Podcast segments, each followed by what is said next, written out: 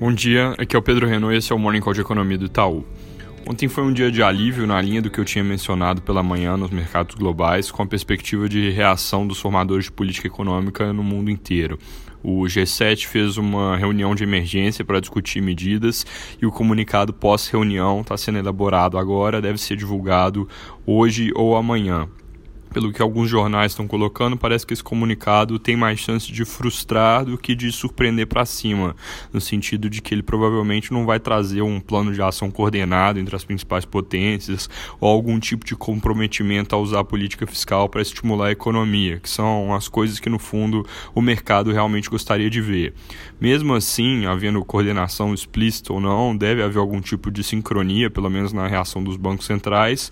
Isso é algo que a gente já começa a observar depois depois da sinalização de estímulos por parte dos Estados Unidos e Japão no fim de semana, bancos centrais da Europa e do Reino Unido agora disseram também que vão reagir se necessário. Austrália e Malásia cortaram juros essa noite. Amanhã o Canadá deve seguir cortando também, dando então continuidade à fila que vai gradualmente relaxando as condições financeiras globais, compensando pelo menos parte do choque causado pelo vírus. Ontem, no finalzinho da tarde, também saiu uma notícia de que a farmacêutica Pfizer identificou compostos antivirais com o potencial de inibir o coronavírus.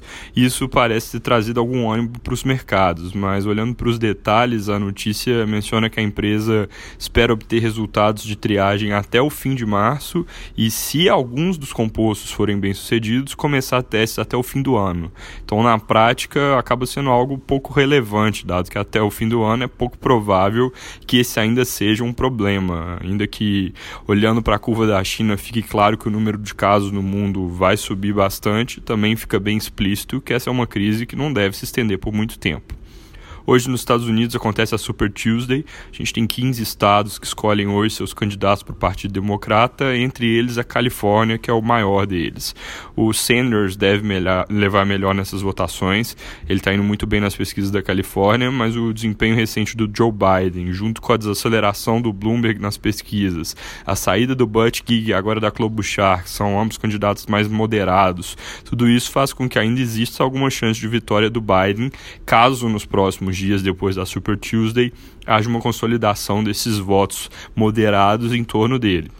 Se essa consolidação não acontece, aí o Sanders de escola e se torna realmente o favorito isolado. Mas isso é algo ainda a se ver. Aqui no Brasil, noticiário um pouco mais vazio. Hoje o Congresso segue discutindo aquele impasse do orçamento impositivo. Segundo o Estadão, o governo está confiante que o Senado não vai derrubar os votos feitos pelo presidente. Eles têm hoje uma sessão marcada para as duas da tarde para discutir isso.